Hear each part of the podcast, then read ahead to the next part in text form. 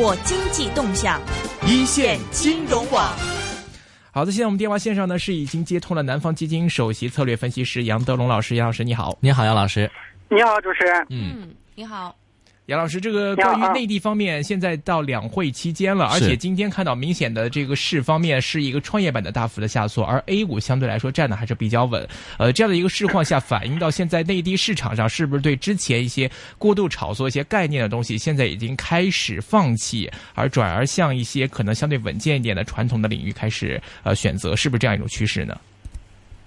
哎，是的，现在临近呢，呃，年报披露，那么现在投资者呢开始重新关注上市公司的业绩。那昨天在央视市场分析时，我也指出，现在短期内呢，创业板调整的压力比较大，在业绩兑现的时候呢，大家发现还是一些蓝筹股的业绩比较好，所以蓝筹股短期呢是市场的风口。呃，今天呢分化是比昨天更严重，创业板呢大跌百分之四，但是呃主板的话出现了上涨。呃，这种分化的局面呢，可能还会持续一段时间。随着年报的披露的话，投资者会更加关注上市公司的业绩增长。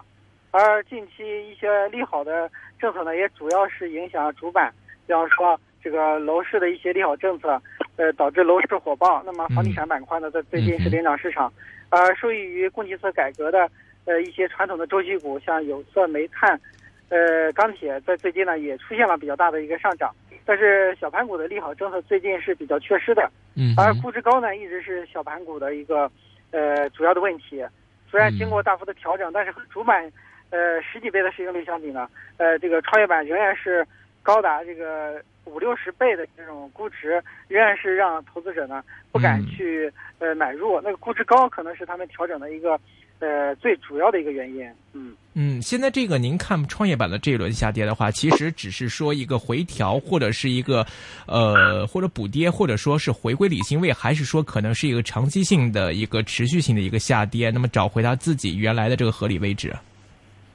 我觉得创业板的话是，首先是它的估值，就这一波这个下跌从四千点跌到了两千点之下，跌了一半嘛。这主要是估值的一个下降，在业绩上呢，大家还不认为会出现太大的一个这个回撤。但如果说年报披露业绩增长达不到预期，呃，那这样的话，这些个股的这种呃下跌呢，可能还会有一定的这个压力。今天的这个下跌其实表明了大家可能更加关注这个上市公司业绩了。那么对于成长股，大家的预期是比较高的，呃，一般预期百分之三十到五十的这种，呃，这个业绩增长。但事实上，能保持这么高增长的这个小公司呢，其实是不多的，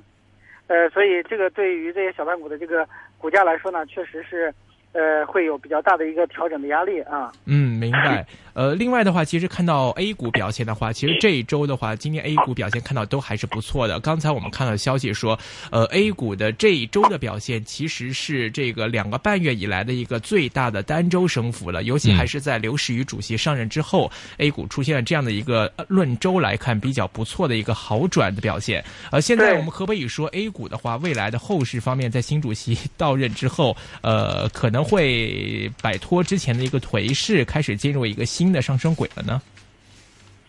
我觉得这个主板现在已经是逐渐的脱离了底部区域。就上证指数在春节前探到的二点三八点的底部，现在还是比较坚实的。那么到节后呢，出现了一波反弹。呃，但是由于投资者信心缺失呢，反弹也是呃这个半途而废，出现了比较大的回撤。嗯但是现央行是及时的降准，提振了投资者的信心，扭转了市场的。这个下跌的趋势，避免跌破了前期的低点，所以主板的走势呢，相对还是比较稳健的。呃，现在应该说呢，呃，沪深三百的表现会比呃创业板啊这些小股票要好一些。呃，那么主板的话呢，现在呃随着这个两会的进行，一些呃这个供给侧改革收益的板块啊等等一些呃蓝筹股的表现呢，可能会呃这个好于预期。这样的话，大盘的话还是有望挑战三千点的。嗯嗯，呃呃，杨老师，您怎么看这个未来的这个注册制对呃后市的一个影响呢？因为现在憧憬两会的一个政策，现在市场是 OK 的，但之后的话，这个注册制会对它带来一个什么影响呢？呃，注册制呢，现在并不会推出，呃，这个现在还是说两年之内来看这个市场的状况。嗯，呃，注册制呢，它呃其实呢，主要是信托体系的改革的。这种形式，它是为了实现这个市场化。呃，那么在国外的话呢，普遍实行的是这个注册制，嗯呃，那么它主要是减少了这个审批的过程，然后同时呢会让定价更加市场化。呃，那么现在大家对注册制的理解呢，可能是比较偏激的，就是说总是认为呢，注册制下可能会有更多的新股发行，但是事实上呢，呃，国内这种新股发行还是会根据市场的变化来做一些控制的，呃，不可能说呃会让什么公司都能上市，还是要符合交易所的这种这个上市的要求才能够这个发行，呃，所以这个呃，一个是注册制它推出时间并不定，对吧？呃，第二个的话，它本身也不会对市场的供给造成太大的一个冲击，所以现在对注册的担忧呢，可能更多的是心理层面的一种担忧。呃，那这这在市场弱势的时候呢，确实会起到一定的这个呃负面情绪的这个影响。呃，但是我们认为呢，不是关键的问题。实际上现在还是呃这个在资产配置荒的这背景之下，呃，股市呢其实并不缺少资金，主要是缺少信心。呃，嗯那么在呃实体经济仍然没有呃起来的情况之下呢，资金呃会找出口。那现在国内的这个楼市，特别一线城市的楼价出现了呃大幅反弹，嗯其实主要还是由于这个资金很多，而现在并没有太多的配置手段，所以大家发现呢，就是说楼市的这种呃在国内来记忆投资者的记忆中呢，房价似乎没有出现过大跌，也就是说买楼亏钱的人很少。是吗？对这种记忆呢，使得很多人去炒楼。嗯但是相对而言呢，我认为这个股市处于低位，而楼价呢处于高位，所以这时候去炒楼的风险呢，其实是这个蛮大的。我觉得这个从配置的角度呢，我建议投资者是减少对楼市的配置，增加对于股市的配置，因为这个楼市和股市往往会呈现这种跷跷板的效应。哦，那现在这个，对比方说去年呃上半年五千点的时候，那么股市嗯当时泡沫已经比较明显了。嗯哎，那时候房价呢也出现了一定的调整，所以那时候从股市撤出来进入楼市，可能是一个很好的一个资产配置嗯方向。那现在反过来了，现在应理性的话，应该是从这种高价的这种楼市出来，然后去抄底。嗯。那这样的话，可能是一个正确的配置策略。哎，嗯对，其实说到这个楼市跟股市的这个蹊跷板啊，之前在这个互联网上有一个段子说，现在好像这个半数上市公司的这个业绩啊，买不了北上广的、呃、北上深的这个大户型的啊，这个黄金地段的一套房子，业绩买不了一套房子，但是如果减持百分之一的这个股票的话呢，就可以买好几套。哈，就是说到底哪里的估值更贵？其实你怎么看这样的一个一个一个分析？呃，这个估值呢其实是相对的，嗯因为 A 股的估值结构化分化非常严重，就像我们刚才谈到的，嗯很多蓝筹股的估值其实已经跌到了历史底部了。嗯你像沪深三百的这个平均估值不到二十倍、十几倍，嗯像很多银行的估值可能十倍都不到，因为他们的业绩很稳定。但是，一些小盘股呢，估值就偏高，可能五六十倍啊，就很普遍。嗯，那要是从这些小盘股的业绩来看呢，确实是这个有些有些贵，但是大盘股其实就比较便宜了。所以现在就是说，呃，你从这个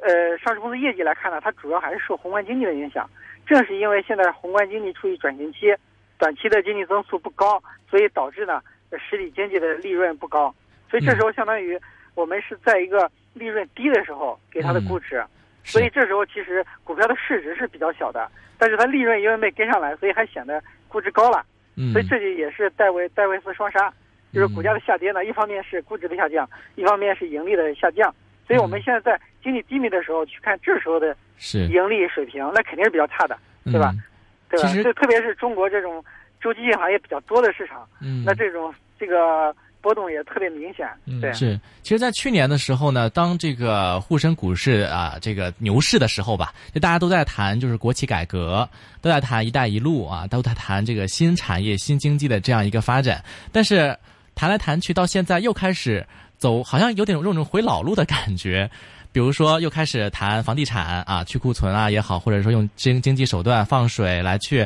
啊刺激地产也好，或刺激产能过剩行业啊等等啊。您觉得，其实，在这样的一个转型过程当中，这个是一个必要的手段吗？还是说，其实改革，包括国企改革这条路的话，还是要继续走下去，才会真正的对这个经实体经济带来一个更大的一个效用？其实改革转型呢是必须的，因为我们传统的生产方式，还有这个传统的重工业呢，其实已经不适应现在经济的这个变化了。就说要实现产业升级、改革开放，这是呃必须要进行的。可能这个转型呢会面临着阵痛，因为传统的行业要退出的话呢，会带来很多这个问题，比方说这个就业啊，然后这个呃 GDP 呃下降啊，就这些问题。但是呢，不能因为这些问题就不去改革，否则的话，未来十年的这种呃增长潜力就无法释放出来。所以就是说，改革转型还是要进行。那么我们原来刺激经济呢，主要是通过需求端来拉动，呃，通过这个财政投入啊，呃，以及宽松的货币政策来刺激呢需求，呃，提高投资增长，提高消费增长。现在呢，我们又提出供给侧的改革，也就是说，通过去产能来优化一些产业结构，这样的话，提高呢这种周期性行业它的这个市场集中度，让龙头公司呢活下来，而淘汰一些落后产能。那这样的话，可能会从这种新的思路，呃，来改变现在经济这种低迷的这个状况。所以现在这个政府呢，也会致力于呃，通过改革转型来开发这个新的经济增长点。就旧有的这种增长模式呢，肯定是无法。为继的，嗯嗯，呃，讲到这个之前提到这个地产板块的话，其实，在香港和日本的话，其实大家都很敏感，因为之前其实大家都经历过这个地产爆包或者地产泡沫爆破的这样的一个经历。那么，所以当看到内地现在经历这些东西的时候，像香港投资者可能都会有一些敏感，就担心说，因为可能毕竟内地改革开放三十年来，可能经历的东西还不够多，未来可能也会发生之前香港、日本或者其他地区都出现过的这样的一个经历，在内地在被。复制，您觉得有这种可能吗？哎，我觉得这个情况并不能简单类比，因为毕竟就是说和日本的情况和中国不一样，我们并没有说我们经济增长已经是到头了。嗯，事实上，东部沿海城市一些淘汰落后产能，可能到这个中西部还是先进的产能。嗯，就是说我们的经济呢也不会说呃没有这种转移的这个产地，因为中国的幅员很辽阔。比方说像富士康这些制造业，他们在深圳是属于。这种先这个落后产能，所以淘汰到这个内地，那么跑到成都、郑州建厂，结果在内地呢还是先进的产能，所以说我们是有阶梯性的这种变化的，我们经济呢也不会出现断崖式的这个下跌。呃，那么日本的话呢，它是个岛国，它的经济的这个结构比较单一，所以一旦出现呃这个经济呃这个低迷的话呢，它就很难有这种调整。所以我们这个经济呃是有这种进一步发展潜力的，所以我们。房价的这种高房价呢，它有一定的刚性，就是说，呃，刚性需求是比较多的，这也是为什么这个房价可以站住在这个这个高位。就是说，房地产的这种，呃，个别城市可能有一定的泡沫，但是泡沫呢，并不是那么大，也不会出现呢像日本那样房价跌那么多的这种情况。嗯。所以，虽然我觉得现在楼价不跌，大家可以从楼市获利进入到股市抄底，但是我不认为呢房价会出现大跌，因为本身房价的这种杠杆率呢。其实呃并不高，另外呢它是比较分散的，因为很多一线城都有限购，就一个人可能就买一两套，所以这只要你还得起按揭，房价即使出现下跌，也不用说被动的平仓，所以它和股票投资是不一样的。是，而且这之前也那个央行的行长周小川也谈到说，中国居民的像这种房贷的这种还是比较稳健的，用的还比较的少，不会像其他的一些国家比较的或者说那么大的这个杠杆，还是有很大的发展空间哈。OK，呃，之后的话，您怎么看这个呃这些板块的一个投资呢？就比如说像这个内地的 A 股，最近看到有一些像酿酒啊、内银呐、券商啊，都有一个不错的表现。那之后的话，您觉得说，呃，因为之前我们有看到一个规律哈，就比如说大盘护市的时候，也就意味着之后开始有一些股民啊，感觉就差不多了，开始收了，也开要开始割韭菜了。但是你之后怎么看？包括像这个新三板。的这样的一个一个出台，对于创业板的一些股份的表现，会不会带来进一步的压力呢？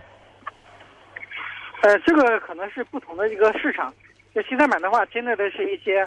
就是说比较小的这个企业，它可能现在还没有稳定的盈利，就是说它还可能上不了这个创业板。那么它可能会先在新三板这个挂牌。那将来如果条件成熟的话呢，有可能会转到创业板上。但是它转创业板的条件呢和谋求在创业板上市其实是一样严格的，就是说并不会有大量的公司有机会转到创业板上，所以也不会增加对创业板的这种呃供给。所以它这个新三板的话呢，它是建设多层次资本市场的一部分，呃，就是说它不和创业板其实并不会有太大的一个冲突。嗯。嗯，OK，明白。呃，另外来看，回到这个 A 股板块的话，您觉得未来的话，A 股现在最当炒的，或者是最有上升空间的板块，您的选择是在哪边？关注在哪边？对，我觉得现在这个时刻呢，还是关注一些呃年报业绩较好的一些蓝筹的板块，嗯呃，比方说像汽车、呃白酒、呃这个以及医药这些消费类的板块。另外呢，房地产呃板块还可以继续关注，因为现在相对来说呢，你去买房呃不如买这个房地产股，因为毕竟现在房地产股的估值呢都很低。呃，那从这个角度来看呢，就是说房地产板块可能后市还是有一定表现机会的。嗯。嗯，明白。好的，今天非常高兴请到的是南方基金首席策略师杨德龙杨老师做客来讲一讲 A 股方面，非常感谢杨老师。好，再见。好，拜拜。